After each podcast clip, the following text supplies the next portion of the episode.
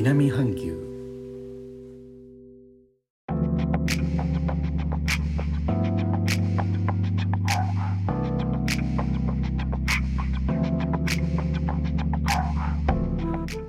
インドネシアから高野です。日本との間約6000キロジャワ島中部の古い都ジョクジャカルタからお送りしております。日本とは一味も二味も違う東南アジアのライフスタイル声でお届けします。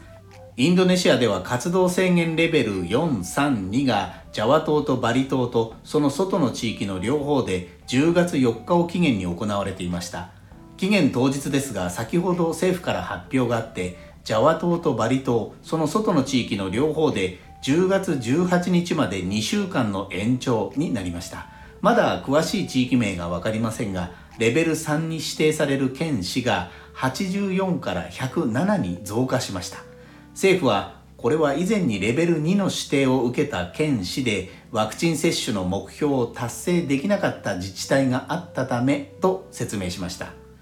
報道では中部ジャワの州都スマラン市と地方都市のソロ及びその周辺地域など20の県市がレベル2を維持もしくは指定リストに入っている模様です。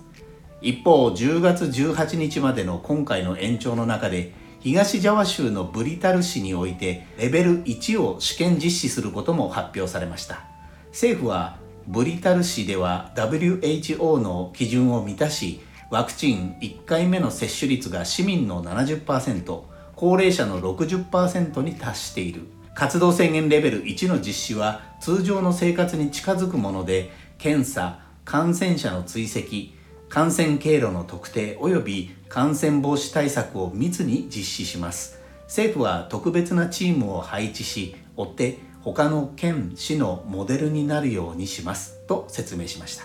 またインドネシア国内で確認された症例は98%減少。ジャワとバリで新規に陽性と確認される感染者数も7月7月15日のピークから最大98.7%の減少。1回目のワクチン接種率は2021年9月30日時点で37%に達している。と状況が過去2週間にわたって改善し続けていることを強調しました。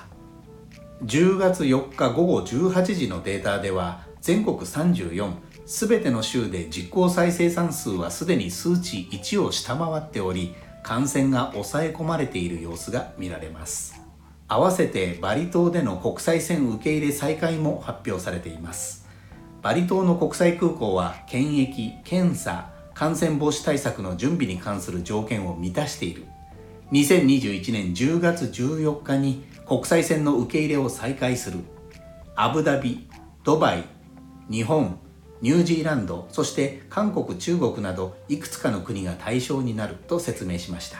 ただ到着後自費による8日間のホテルでの隔離措置は行われる模様です。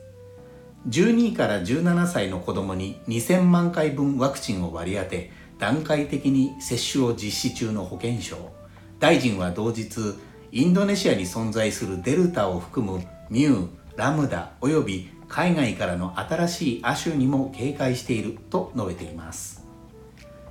最後までお聴きいただき、レター、コメントもいつもありがとうございます。インドネシアから高野でした。それではインドネシア語でのご挨拶、またお会いしましょう。参拝、ジュンパーラギ。